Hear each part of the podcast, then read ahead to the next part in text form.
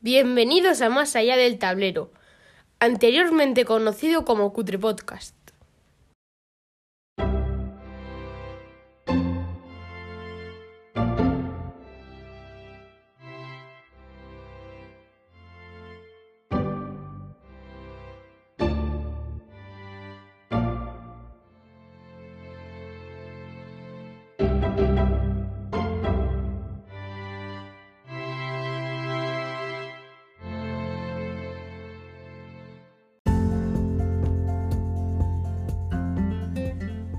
En el episodio de hoy de Más allá del tablero, titulado Curiosidades a la vuelta de la esquina, comentaremos algunas novedades previstas para 2023. Eduardo, en el cajón de las lámparas de vacío, hablará sobre el juego Sinestesia. Luis, el loco del Basal, presentará el próximo lanzamiento de NAC Board Games Spain in Flames. Yagami, en Hay un videojuego para todo, hablará sobre Designated Role. Álvaro Lesenita, desde la Abadía, nos contará las novedades que trae el juego Puerto Rico Experience. Carlos, desde la balda del Senescal, nos presentará el primer juego de la editorial Isto Games, La capa de Luis Candelas. Y para finalizar, Amandil, en la última reseña, hablará sobre The Great Emu War.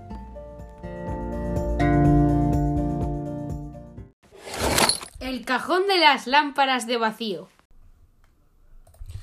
En este número especial de juegos que todavía no han salido y que van a salir próximamente, quiero, como es natural, salirme de mi zona de confort, dejar una vez más las lámparas de vacío un poquito atrás y nos vamos al futuro. Nos vamos al año 2023, donde espero que a mediados, ya sabéis que estas cosas de los juegos de ordenador a veces se retrasan, saldrá el último juego de Infinite Gaming, Sinestesia Sinestesia es una maravilla, lo he podido ver en una de las versiones beta, de momento todavía cerradas. Es una maravilla y es diferente a cualquier otra cosa que hayáis podido jugar. Es tremendamente original y aunque yo pensaba en principio que no me iba a poder adaptar, que cuando lo ves desde, desde fuera dices esto, esto no es jugable, es sorprendente como en poco más de 5 minutos todo empieza a encajar y todo tiene sentido incluso sin el tutorial. Bueno, vamos a ello. ¿Qué es sinestesia? Sinestesia, como significa la palabra, es utilizar otros sentidos a los que correspondería para la situación. Por ejemplo, sinestesia básicamente se basa en que lo que se ve y lo que se oye se intercambian. Es decir, vamos a oír las construcciones y vamos a ver los sonidos, especialmente de la gente que se acerque, etc. Esto parece una locura y al principio pensaba que era una locura, pero es llamativo, insisto una vez más, cómo encaja todo después de un periodo de adaptación bastante breve.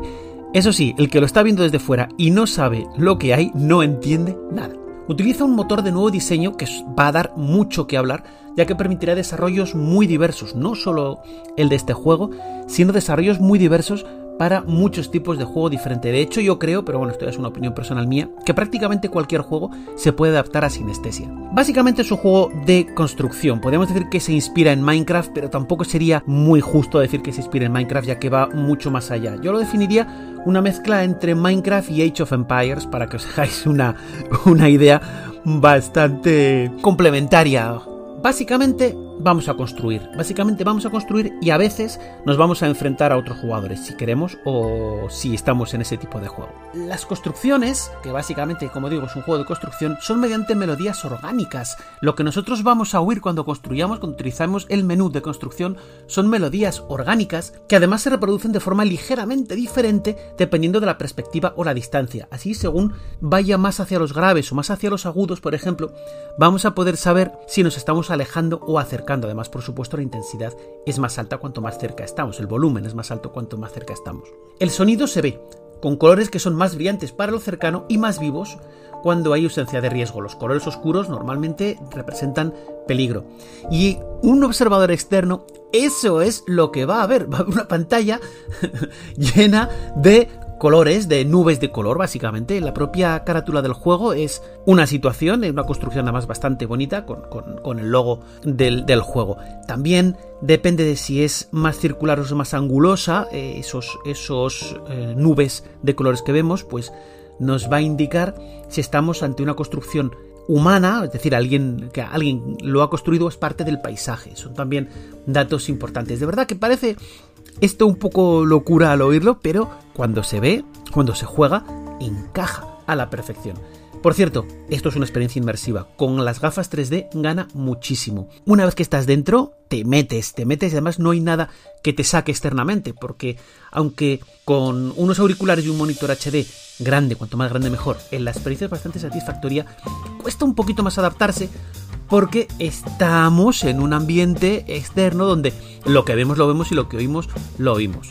Bueno, el juego el juego tiene tres, niveles de juego. Bueno, primero tiene un tutorial, un tutorial para ir adaptándose, donde además durante algunos, eh, algunas fases puedes incluso ver eh, lo que realmente ves en vez, de, en vez de oírlo. Tiene un tutorial que ya digo, tampoco es fundamental, ¿eh? Y yo creo que incluso puede hasta liar. Y luego, como os digo, tiene tres niveles de juego. El de construcción libre, donde estás tú solo, puedes construir lo que te dé la gana, como te dé la gana, hacia arriba, hacia abajo, excavar, conseguir eh, las herramientas. En fin, es un juego de construcción puro y, simple, ya está. La parte más interesante, que es la construcción en un mundo persistente, donde tenemos el riesgo de que otros jugadores nos invadan, porque a partir de ese nivel ya podemos también crear unidades que nos defiendan o que ataquen. ¿Vale? No está em, realmente pensado para eso, no es la parte fuerte del juego, pero funciona, funciona. Además permite las alianzas entre diferentes jugadores para atacar a un tercero, tenga o no tenga él aliados, lo cual lo hace también muy interesante. Puedes estar en un mundo persistente sin que te ataquen en días o, nunca, ¿vale? Sobre todo si has montado una buena construcción defensiva con, con agua, con eh, murallas, etcétera. Bueno, también depende un poco de la suerte, porque como te venga una horda muy grande, te va a pasar por encima sí o sí. Y por último, tiene una, una parte, una tercera parte del juego mm, diferente, que son las escaramuzas prediseñadas, en un mapa prediseñado, muy al Age of Empires, con un sitio donde vas generando y donde tienes que atacar al contrario. Se permite de 2 a 6 jugadores que pueden aliarse libremente o pre-aliados de acuerdo a cómo se diseñe la, escaramuza. Es un juego, por supuesto, pensado para, para, jugar online. Como digo, saldrá, si todo va bien, saldrá a mediados de 2023 lo hace Infinite Gaming, que es, la verdad es que es un referente en, el sector de, estos juegos originales, y en principio va a salir para, para PC a través de Steam. Es posible que en el futuro salga para otras plataformas, especialmente, me dijeron, para teléfono móvil, Android y Apple. Todo esto lo veremos y de verdad es un juego que aunque mm, la verdad es que no sé cuánto valdrá, supongo que no será barato en un principio, probadlo, probadlo porque va a merecer la pena.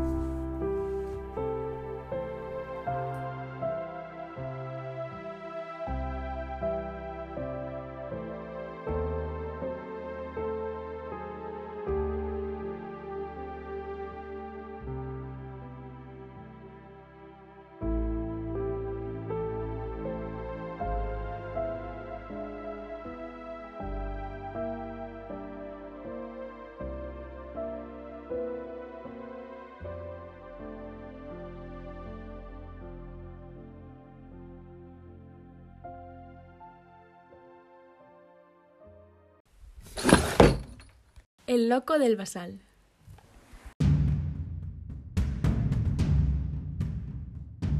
Hola a todos, ¿qué tal estáis? A principios de los 80, la compañía NAC fue una de las pioneras en publicar wargames en español. En 1983, que fue uno de los años decisivos para la casa, que llegó a publicar 19 juegos, publicó Guerra Civil Española. Posteriormente, debido a situaciones del mercado, gestión de la empresa o porque los jabalíes habían comido porquerías, el sello NAC desapareció hace muy poquito, o relativamente poco, eh, la empresa Más que Oca recuperó este sello para publicar su línea de Wargames. No sé si recordaréis que eh, en estos días hubo un programa especial de Mesa de Guerra en el que todas las editoriales contaban sus novedades.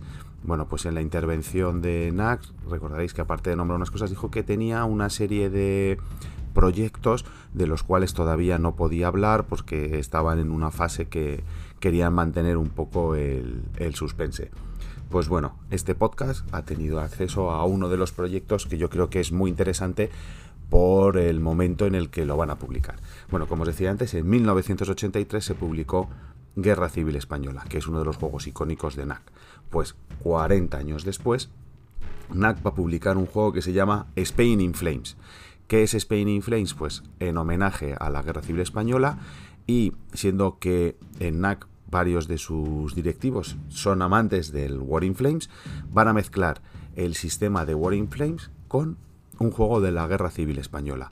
Este juego va a estar presumiblemente en dos mapas, se va a bajar mucho el nivel de detalle de las unidades para que estén reflejadas todas las unidades que entraron, por eso se va a usar dos mapas, se están revisando reglas de pues el paso del estrecho de las tropas eh, africanas, la cohesión de los mandos al principio, eh, la situación de las diferentes tropas republicanas, el cómo evolucionar las tropas, porque como muy bien decían en Revolución, pues las tropas van mejorando según se va avanzando la guerra, según se va recibiendo nuevo material, cómo llegan las brigadas internacionales y la verdad que en, un tamaño de mapa grande para permitir pues movilidad de diferentes estrategias, que las unidades incluso aéreas estén muy muy bien reflejadas y fielmente reflejadas. Entonces yo creo que es un proyecto muy muy chulo, ya lo tienen muy avanzado, eh, en ADG también están encantados porque sería usar su core de reglas en un nuevo tipo de conflicto y entonces podrían revitalizar y ver nuevos proyectos para,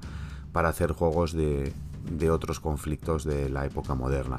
Es un proyecto en el que le están poniendo mucho cariño porque además, como os decía al principio, pues se sacaría en el 40 aniversario de uno de los juegos más icónicos o que todo el mundo recuerda con cariño especial porque como os decía era uno de los juegos que, que dieron el salto a, a un puntito más en la dificultad en, los Wargames. Eh, la edición, como en todos los productos que hacen va a estar muy cuidada, con unas fichas con una calidad excepcional. Eh, además, como tienen eh, diseñadores de la antigua NAC, le están dando un toque especial para que no sea exactamente el diseño de los mapas, el de War in Flames, pero tampoco, evidentemente tampoco va a ser el de NAC del 83, pero le quieren dar un pequeño aire para mm, recordar a lo que fue ese juego que cuando estemos jugando nos llega esa inspiración aunque evidentemente el juego no va a tener nada que ver porque sí que las reglas se van a basar en las reglas de War in Flames en cuanto a movimientos, combates, abastecimiento. Va a ser un juego yo creo que muy muy chulo, yo he visto alguna imagen y va, va a quedar fantástico. Y bueno, pues os seguiremos informando según vaya avanzando el proyecto es un proyecto relámpago, por así decirlo, dentro de la industria del juego, porque se quiere publicar a lo largo del 2023. Eh, supongo que no mucho, pues estará en el P500 de NAC, aunque como es un proyecto muy personal, igual sacan un número de unidades sí o sí, y cuando se acaben, pues se acabaron. Así que permanecer atentos. Y sobre todo en estos días, cuidaros mucho y sed felices. Desde la abadía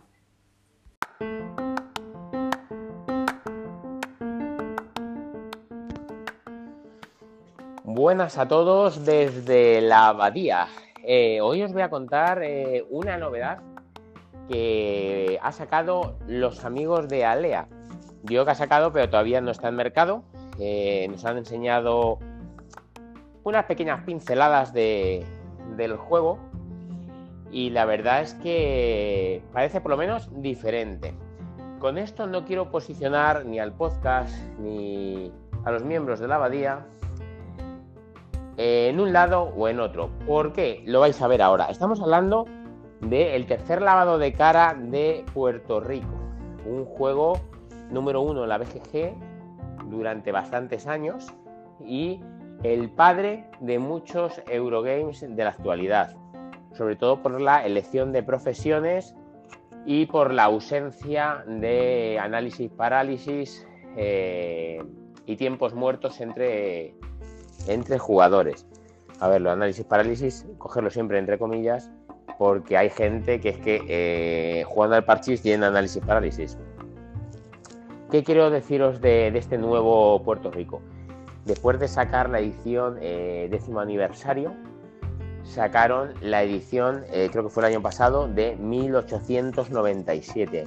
Hablamos de un Puerto Rico eh, más implementado en la sociedad en la que vivimos. ¿Por qué os digo esto?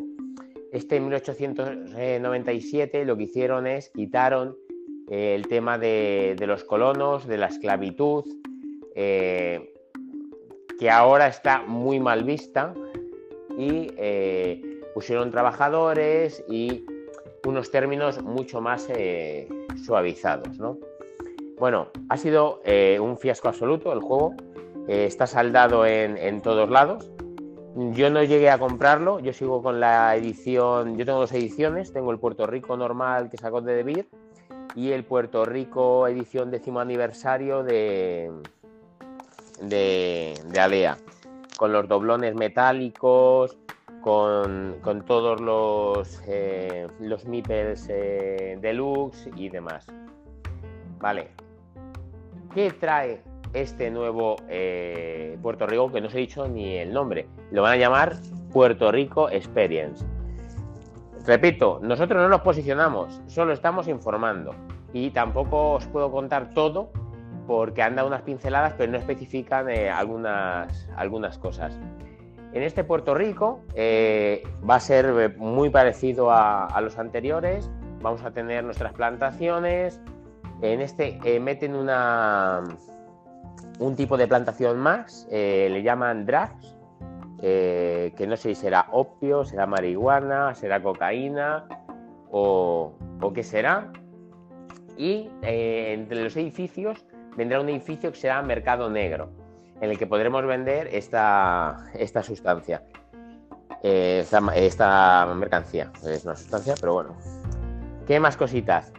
si intentamos vender esta mercancía por los barcos normales que cargamos con lino y demás, tenemos que tirar unos dados, esto también es novedad, y en caso de que no especifican, no nos han especificado qué numeración hay que sacar o qué hay que sacar, pero el caso es que si fallamos esa tirada, eh, nos retienen ese barco y el barco siguiente que hagamos.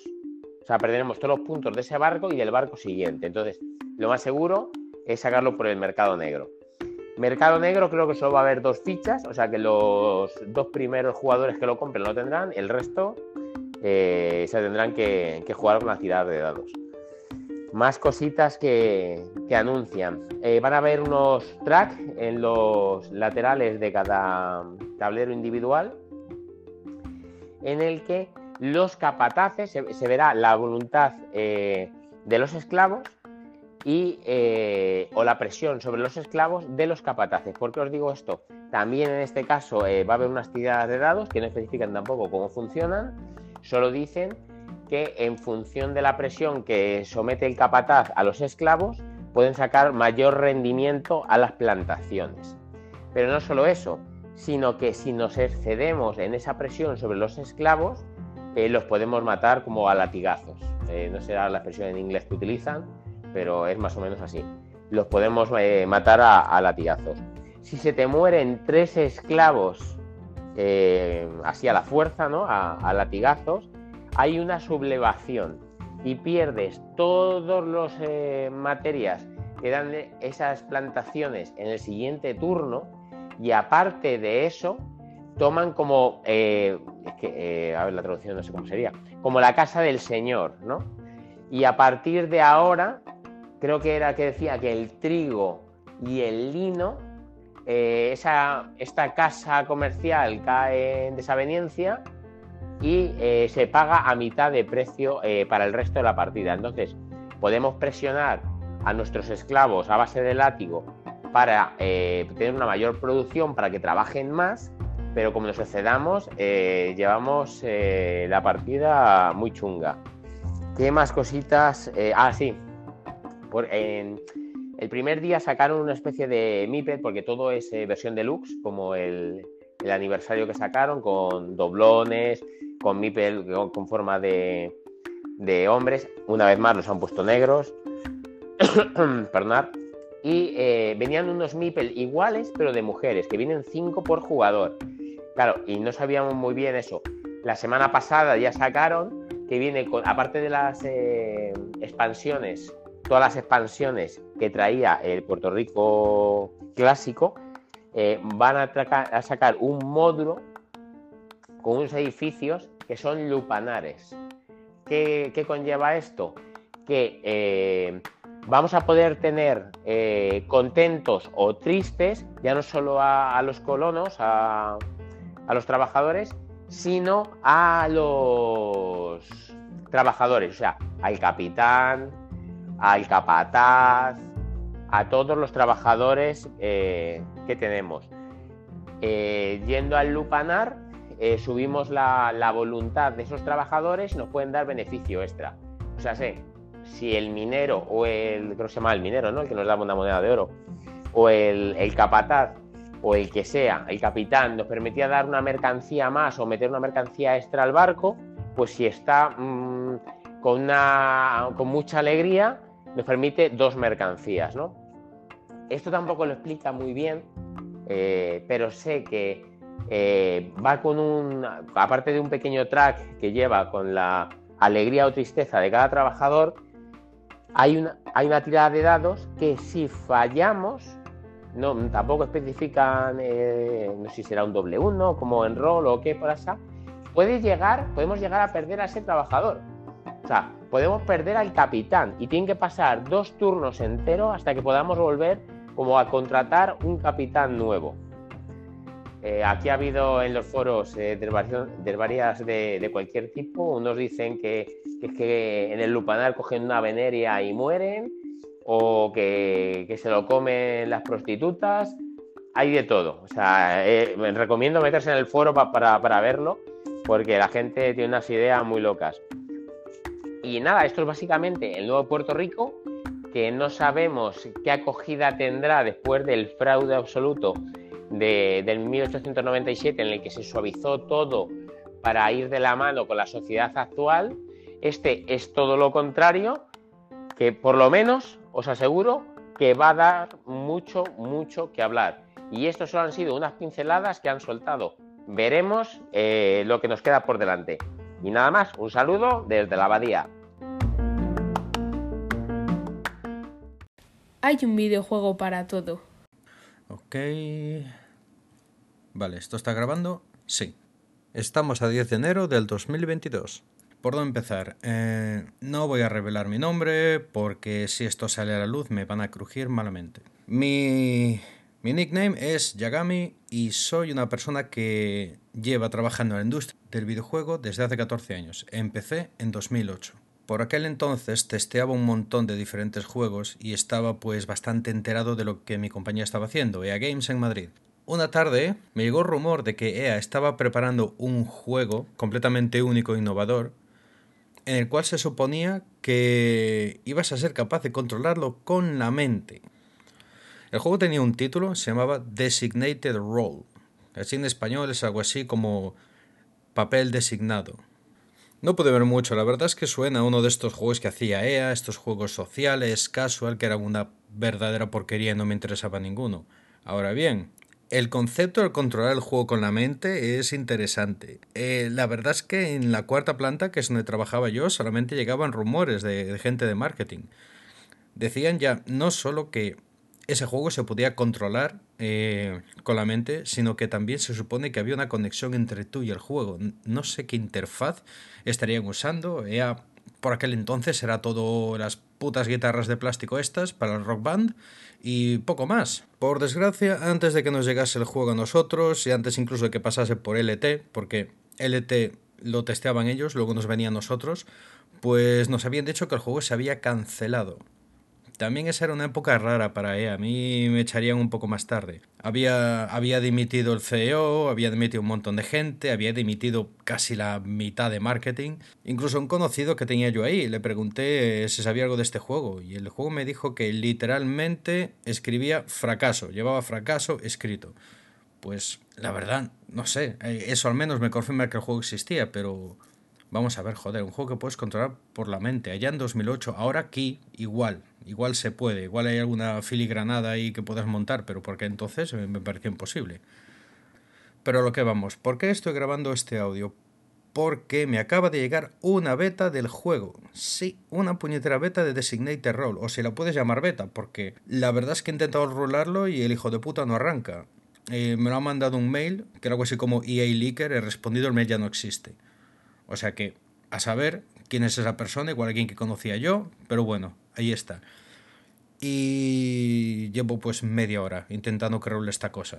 Y dudo que mi PC no llegue para, para rolarlo. en modo compatibilidad he probado todo de una puñetera manera. Así que me he decantado a grabar este audio porque yo quiero hacer rular esta cosa, yo quiero saber qué es. Así que lo acabo de subir a, a la nube, le he mandado un link a un grupo de amigos, todos alrededor del mundo, que conozco de la industria, de internet y de tal, y de los que me fío, porque de nuevo, si esto sale a la luz, me van a crujir. Así que bueno, veremos cómo sale, voy a esperar que alguien me responda, y mientras tanto, pues vida normal, ya volveré a grabar cuando tenga más noticias.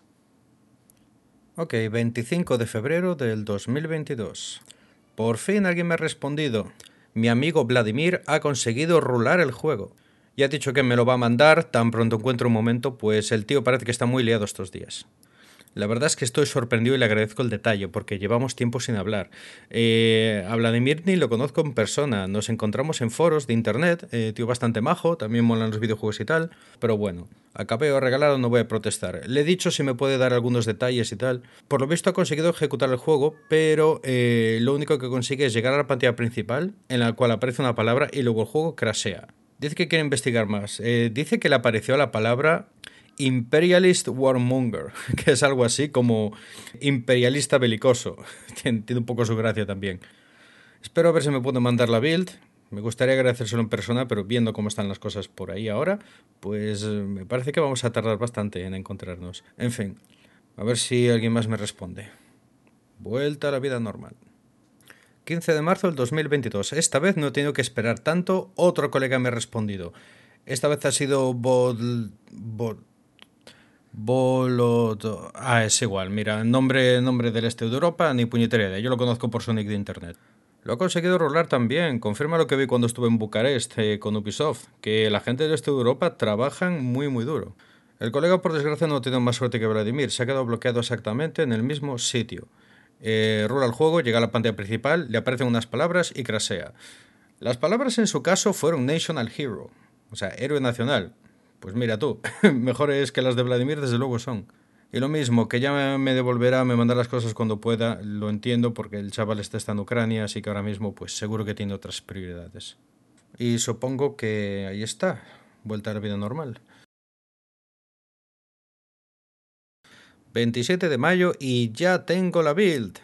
Eh, ah, mi colega de Ucrania eh, me ha mandado la build porque parece que las cosas se han calmado un poco, tiene algo de tiempo y la he conseguido rolar, pero adivinad qué, me pasa exactamente lo mismo.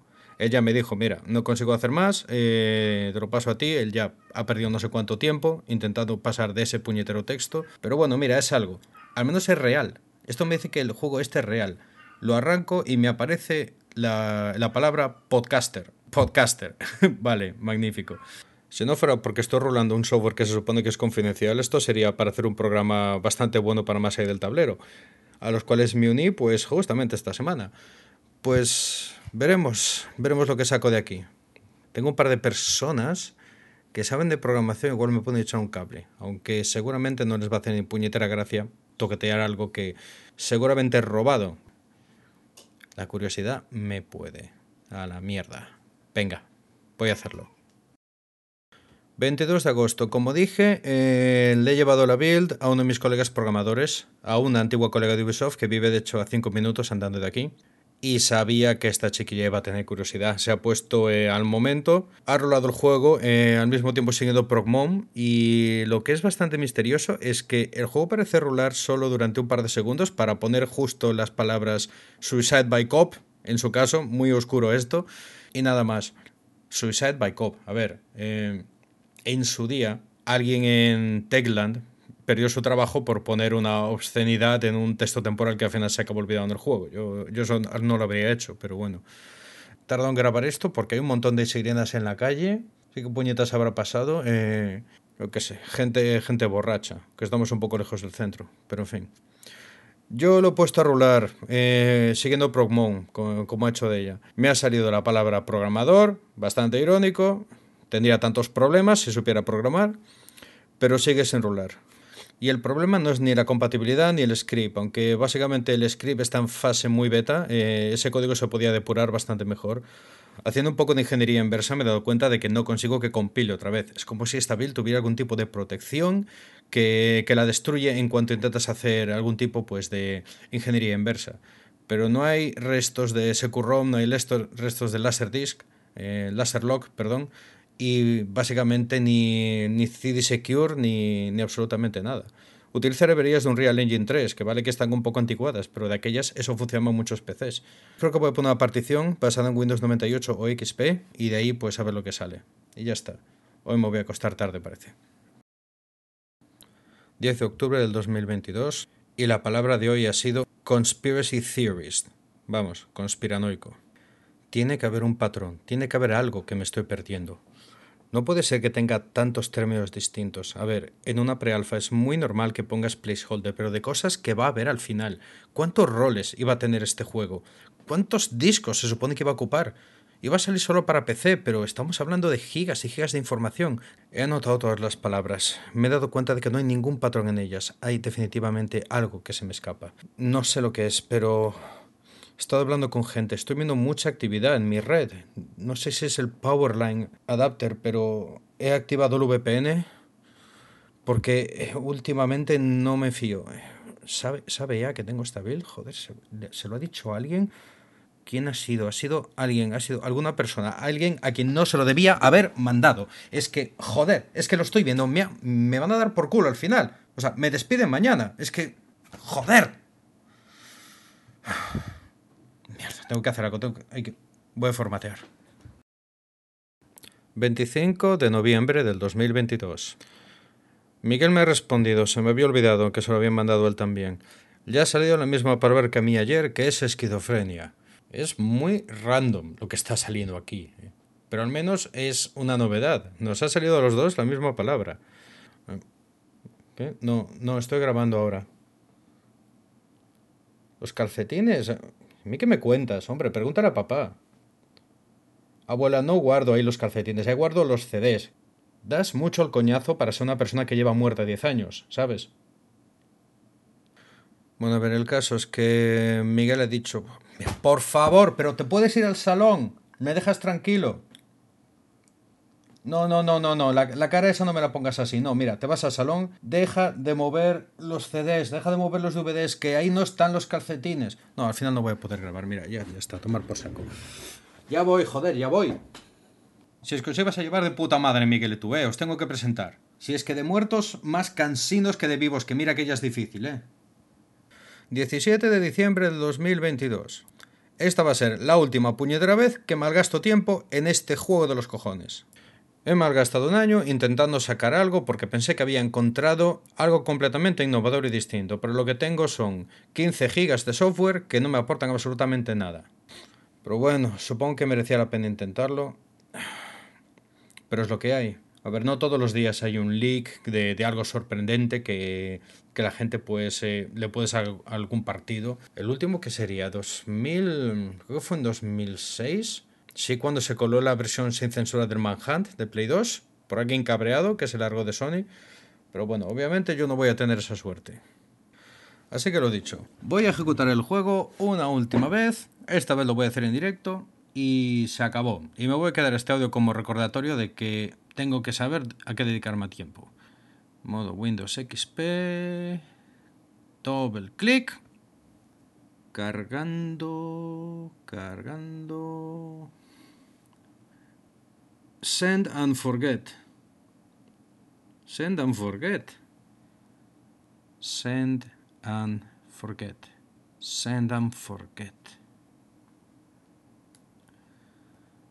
Guardar. Enviar. Ahí os va. Enviado. ¿Qué hace el Audacity grabando? La balda del Senescal. Decidle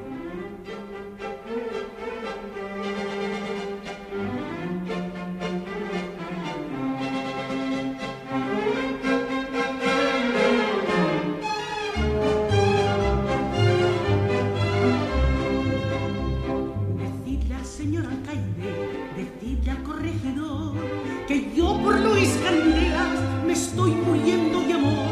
Decidle que es un canalla, decidle que es un ladrón,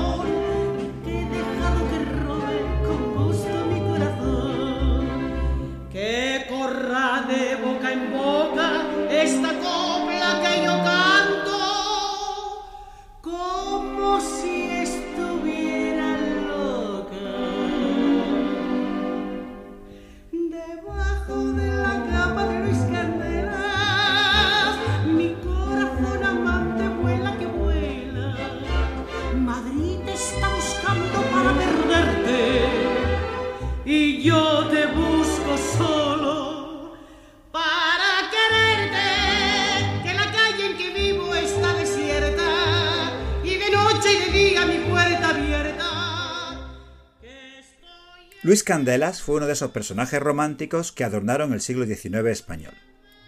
Con la fuerte convicción de que la fortuna estaba mal repartida, Luis Candelas fue una suerte de Robin Hood madrileño que robaba a los ricos para dárselo a un pobre, él mismo.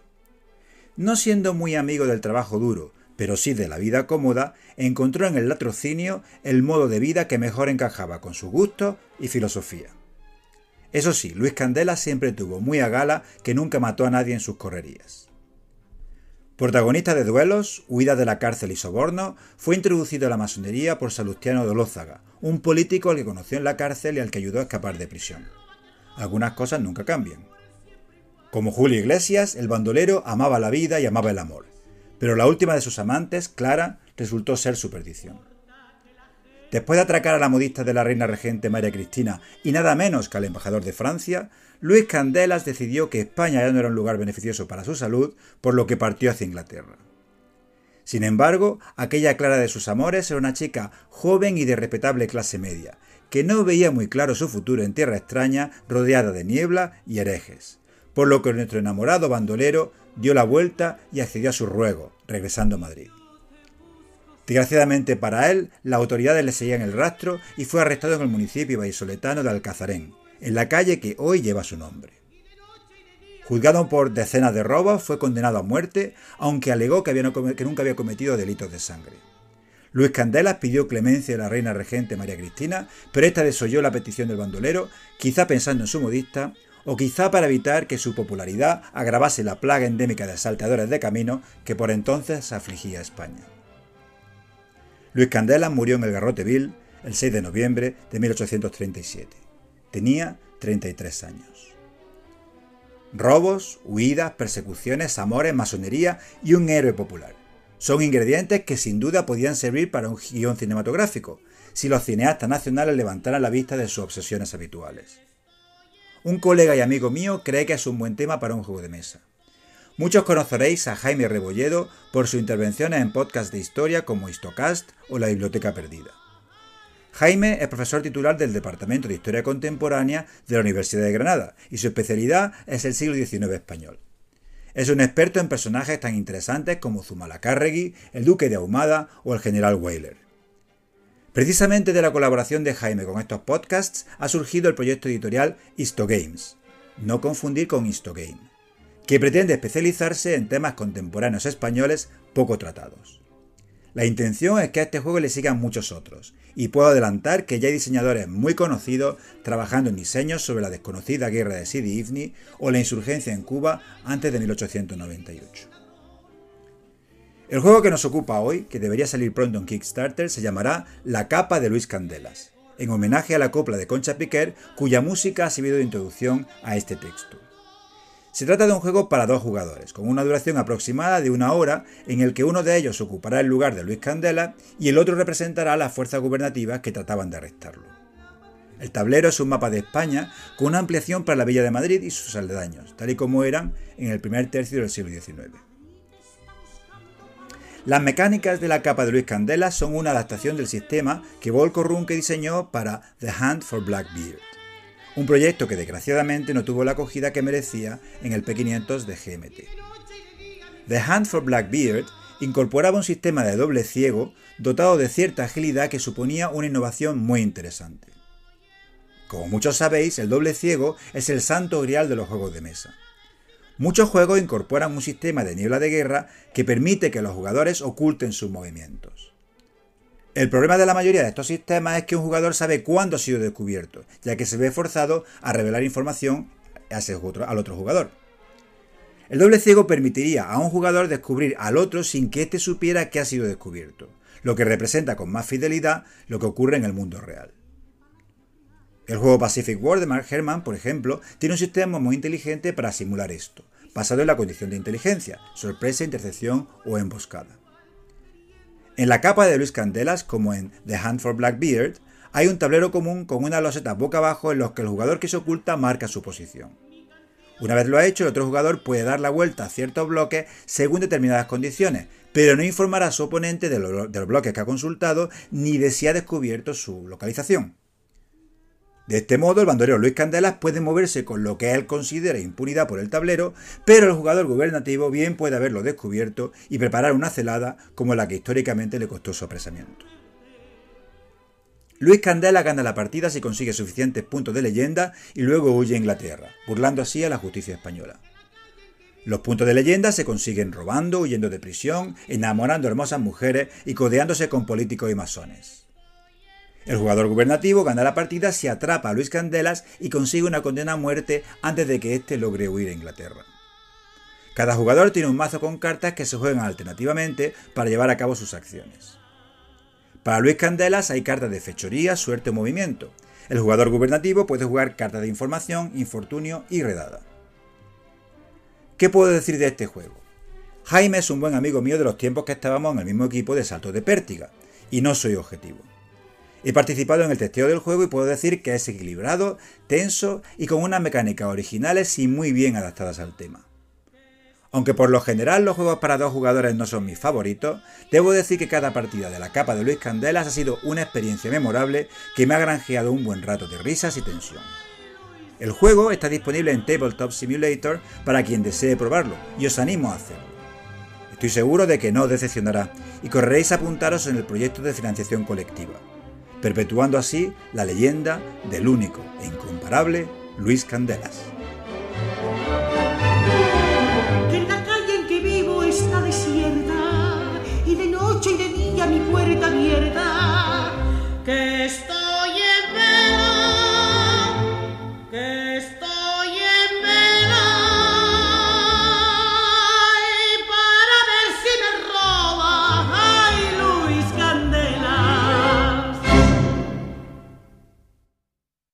La última reseña.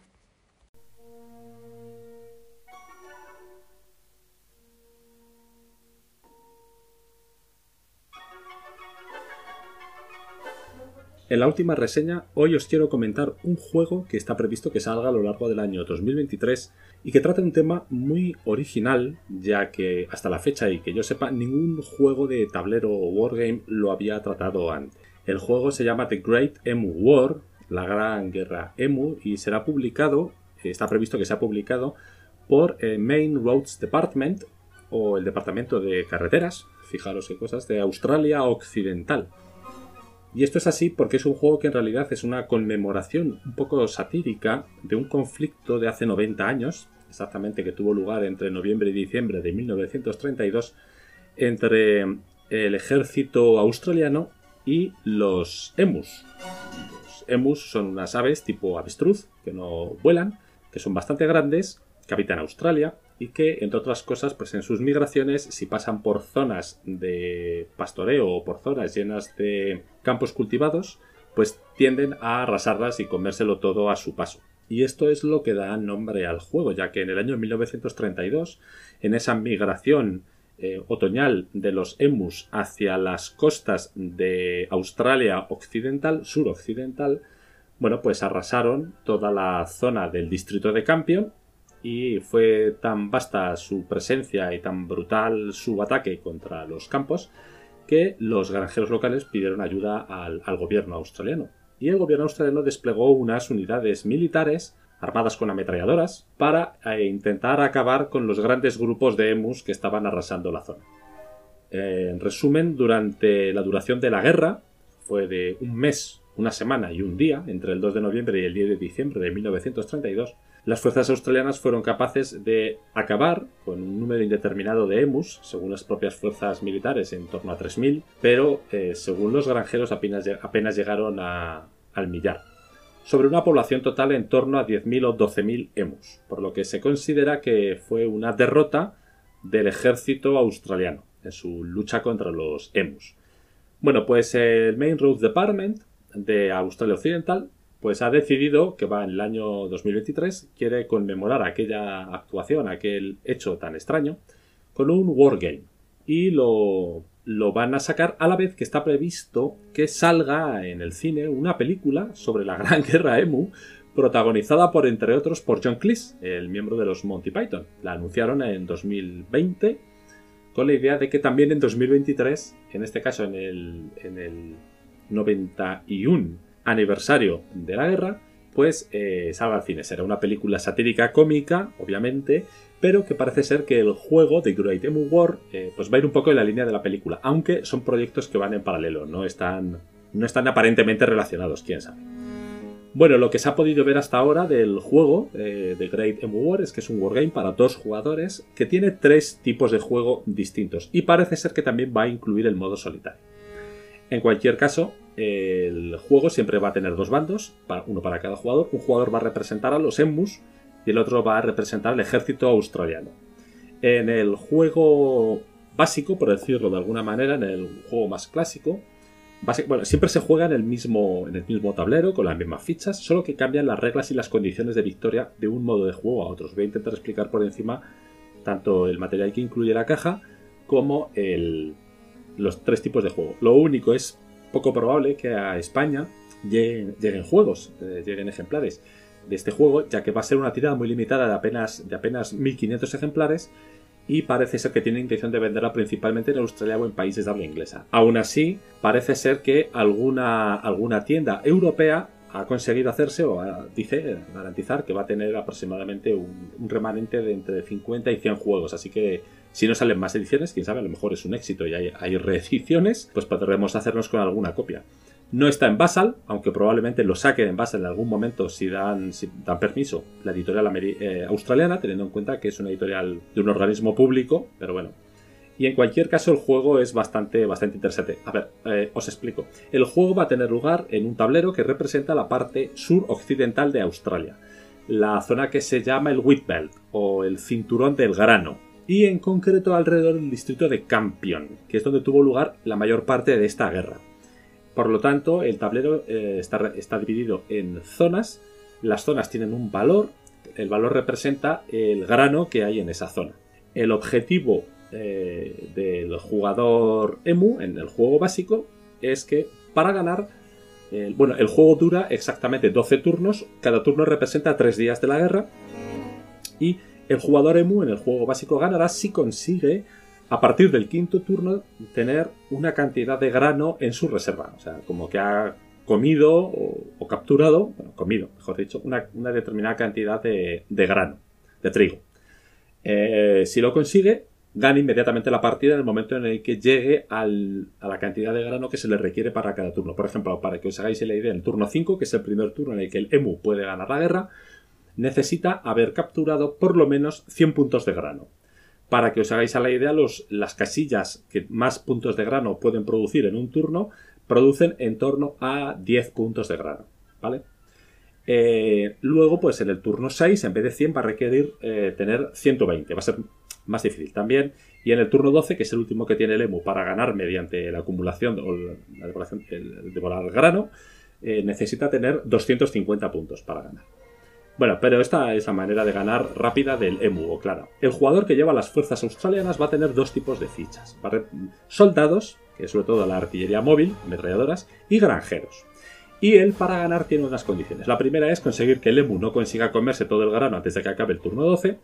O también matar una cantidad determinada de emus también por turnos. A partir del quinto turno, si el jugador que lleva a las fuerzas australianas ha sido capaz de liquidar al menos 1000 emus, eh, ganaría la partida. En el sexto turno, 1200 emus. Y así hasta el turno 12 que necesita haber liquidado al menos 4000 emus. ¿Vale? Esa es la manera que tiene también el jugador de ganar. Si en algún momento el jugador ustedes no llega al número de bajas que se le requieren, ganaría automáticamente. El jugador que lleva el emu, si come el suficiente grano en el turno que se le requiere, a su vez ganaría inmediatamente. En el momento en que uno cumple su objetivo, gana, ya no se termina el turno. ¿Vale? Pero la gracia del juego además es que incluye otros dos valores. Uno de los valores es lo que se llama el apoyo popular. El apoyo popular es un número que empieza en 12 puntos y va decreciendo o va aumentando nunca por encima de 12 en función de los éxitos del jugador australiano o de los éxitos de los emus. Si en algún momento el apoyo popular llega a cero, la guerra termina porque la gente está harta de la guerra y por lo tanto gana también el jugador emu, o sea, el jugador que lleva las tropas australianas tiene que conseguir que nunca llegue a cero ese contador. Si consigue mm, liquidar muchos emus, subirá. Si al contrario los emus consiguen comer mucho grano, eh, bajará. Pero es que hay otro marcador, que es el marcador de vergüenza, eh, military shame, lo llaman, Y este es un jugador que es un marcador que empieza en 10 puntos y solo puede bajar o mantenerse. Cada turno que pase que el jugador que lleva las fuerzas australianas no venza, no gane, perderá un punto de, de vergüenza militar. Si llega a cero, ese contador, significa que los militares están tan avergonzados de no haber podido vencer a estos pajarracos que eh, automáticamente abandonarán la campaña y, ganará también el jugador Emu. Como os he dicho, este marcador no puede, no puede mejorarse. O sea, la vergüenza militar va, va, va decayendo. Ese marcador va marcando cada vez que los militares están eh, más avergonzados. Y entonces eh, es una manera que tienen ahí, es una especie de espada de Damocles que tienen encima pueden evitar que decaiga y en el sentido eh, de que si consiguen alguna victoria estratégica, liquidar muchos emus en un turno, conseguirán que no va. Bueno, esta es la manera, por lo tanto, estos son los contadores que hay que tener en cuenta. Grano comido, emus liquidados, apoyo popular y vergüenza militar. El juego básicamente básico consiste en lo siguiente. El jugador emu va a tener un montón de fichas con distintos valores. Cada ficha puede ir entre 50 y 1000. Hay fichas de 50, de 100, de 200, de 500, de 700 y de 1000 emus. ¿Vale? Y esas fichas por la parte de. por una cara pone el número de emus que tiene y por detrás son todas iguales. Solamente aparece un emu dibujado. ¿Vale? El jugador emu en su turno va a tener que colocar de sus 10.000 emus, porque empieza con fichas por valor de 10.000 en total, tiene que colocar tres montones boca abajo en tres zonas distintas del mapa no tienen por qué ser zonas que estén en contacto entre sí, pero solo puede colocarlo en tres. Además, el jugador va a tener marcadores de emu que son eh, falsos, ¿vale? Que son, pues eso, eh, son... Vale, parece que hay emus, pero cuando le das la vuelta pone cero, ¿vale? Entonces él puede distribuir todos los emus que quiera en esas tres zonas en los montones que quiera. De tal manera que puede poner 8000 emus en una casilla, cero en otra, aunque ponga varios, y 2000 eh, en otra. No tiene por qué poner todos los emus a la vez, pero sí que eh, tiene el problema de que no va a tener más emus a lo largo de la partida. Tiene 10.000, si los emus se los vayan matando no va a tener más. Pondrá tres montones, los puede distribuir como quiera, puede poner 10 fichas de 1.000, y ahí están los 10.000, y ya está. Y luego eh, fakes por otro lado. Los montones nunca pueden exceder los 5 eh, marcadores por casilla. Así que, digamos que solo puede poner un máximo de 5.000 emus a la vez en el mapa. Y los distribuirá como quiera boca abajo. Inmediatamente después, el jugador que lleva las tropas australianas distribuirá sus tropas y sus granjeros, sus fichas de tropas de ametralladoras, porque las tropas que fueron fueron realmente unos pocos soldados con vehículos con ametralladoras. Y los granjeros en las casillas donde estén los emus. Pero no sabe cuántos hay en cada una. ¿De acuerdo? Entonces, una vez hayan puesto sus fichas, se dará la vuelta y hay unas tablas para ver cuál es la capacidad de liquidar de los soldados contra los emus. Eh, si hay más, si hay muchos soldados y hay muchos emus, harán más bajas. Si hay emus y no hay soldados, se comerán todo el grano. Si hay pocos emus y hay pocos soldados, pues las bajas están proporcionadas en una tabla o y se tirará un dado para ver los extremos del daño recibido por unos y por otros. En cualquier caso, si los emus no han sido enfrentados, se comerán todo el grano de la casilla. Y si se han enfrentados, podrán comer en función de los emus que sobrevivan. En el siguiente turno se repite la jugada, se alteran los marcadores si es que hay que alterarlos, pero esta vez el jugador que lleva los emus dejará en cada una de las casillas al menos un marcador de emu real, en las casillas en las que en el turno anterior haya habido emus, tiene que haber al menos un marcador real de mínimo 50 emus boca abajo y redistribuirá los 10.000 entre las tres casillas anteriores, puede dejar solo un marcador si quiere, y a su vez tres casillas nuevas que estén tocando con las tres casillas anteriores. Puede ser las tres casillas nuevas tocando solo con una de las tres, o una con cada una, o dos con uno. La cuestión es que los emus se van extendiendo, salvo que sean exterminados completamente de una casilla, cada vez van a estar en más sitios. Y el jugador australiano va a tener a sus soldados que no crecen en número, salvo que reciba refuerzos, que solo veremos en el segundo juego, en el segundo modo, y a los granjeros, que son una número, un número cerrado de fichas, para intentar contener la expansión. Al final, en cuanto se, llegue al turno 12 termina el juego, si ninguno ha conseguido la victoria y que esté más cerca de conseguirla se declara el ganador. En cualquier caso, todo lo que no sea una victoria del jugador australiano se considera realmente una victoria del EMU. Este sería el juego básico. En el segundo modo de juego sería el juego un poco más avanzado y este es importante porque en este tanto los emus como los australianos pueden recibir refuerzos. Los emus pueden invertir parte del grano que han ido eh, comiendo en generar nuevos emus. Por cada 10 puntos de grano que gasten del que ya se han comido, generan dos fichas nuevas aleatorias de emus, quitando las de 700 y las de 1000 de la posibilidad. O sea, pueden aparecer entre 50 y 500 emus nuevos, una ficha nueva, la tendrá. Vale. Y el jugador australiano, a su vez, puede gastar puntos de popularidad, reducir la popularidad, para recibir refuerzos o fichar más granjeros. Esto le va a dar más tropas, pero va a hacer que sea más fácil que pierda la partida si no consigue eliminar a los emus. Este sería el segundo modo de juego. Las reglas cambian poco. La diferencia también está en que ahora el emu se le añade eh, que puede hacer lo que se llama movimiento de guerrillas, que es una vez que se enfrenta en una casilla un bloque de al menos, ojo, al menos 500 emus a cualquier grupo de granjeros o tropas, puede dividir esas fichas dejando al menos 200 en la casilla, pero los otros 300 los puede mover automáticamente a casillas adyacentes en grupos pequeños que harán muy poco daño, pero harán esa, los, digamos que los grandes grupos se dividen, que es lo que pasó realmente, y por lo tanto se expanden, hacen menos daño que si están 1000, 2000, 3000 emus juntos, pero van haciendo daño y sobre todo permiten mayor movimiento en el turno siguiente al jugador emu. Y el tercer, la tercera fase es lo que llaman el Emu Total War, y este es una especie de wargame, esto ya es una ida completamente de olla. Eh, tanto el emu mm, como el australiano se convierten eh, con unas reglas muy parecidas a las que ya os he comentado hasta ahora, pero esta vez a exterminio. O sea, el emu puede matar tropas y granjeros y el jugador australiano recibe más refuerzos con más armamento. Una especie de implicación total del ejército australiano en la guerra. Y esto se parece mucho a un juego que podéis comprar en Steam, que fue diseñado en el año 2020 y que lo llamaron Emu War, así tal cual, ¿vale? Que se lo, diseñó eh, la Herbit Mode se llama, es un juego de 2020 que cuesta a son 9 dólares. Y este sí que es una especie de juego de, tipo mm, Battlefield eh, de emus contra soldados australianos, ¿vale? Mm, este tiros. Eh, pero este otro es, es, Wargame, el, de Great Emu War versión Total War. Como os he dicho, es un, es, las reglas son prácticamente iguales que los otros dos modos, solo que esta vez el Emu puede matar soldados australianos. Y ahora ya no se gana por eh, grano, por comer grano o por... No, esto es un Total War de tal manera que se juega en los 12 turnos de la guerra. ¿Vale? El jugador australiano recibe refuerzos gastando puntos de popularidad. Si llega a cero no pierde la guerra, sencillamente es que no recibe más refuerzos. La vergüenza militar, el marcador de vergüenza militar está en cero automáticamente. Se supone que aquí ya todo igual. ¿eh? Es una especie de guerra de honor, de prestigio, incluso de supervivencia. Y el jugador emus sí que va a tener la misma dinámica, que es que puede comprar tropas, nuevos emus, gastando grano. Pero es que además puede tener eh, como emus potenciados, ¿no? Que en el, en, el juego los, llaman Sturm emus, eh, tipo emus de asalto. ¿eh? Y estos emus de asalto son especialmente útiles contra las unidades mecanizadas de los australianos, que pueden comprar unidades mecanizadas, pero también son más caras.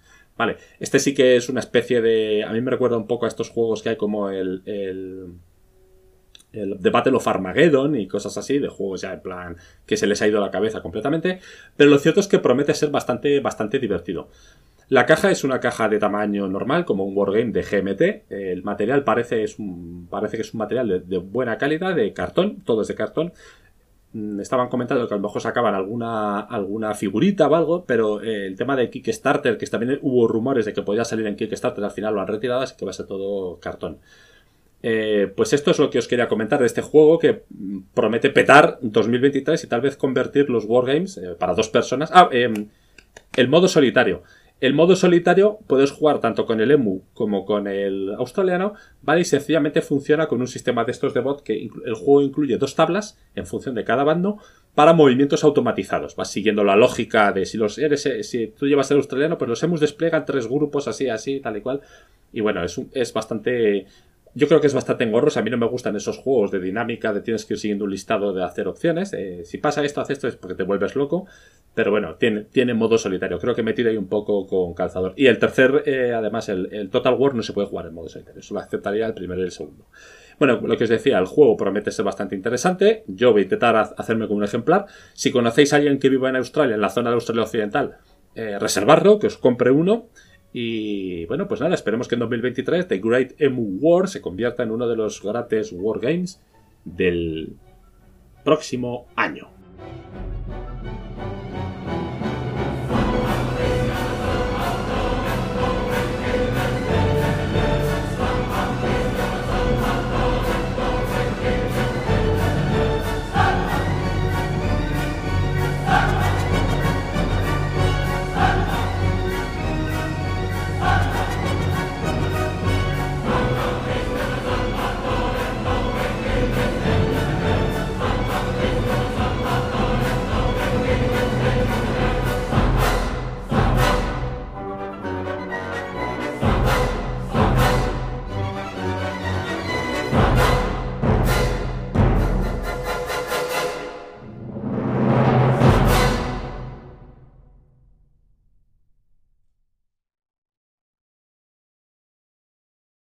Esto ha sido Más allá del tablero.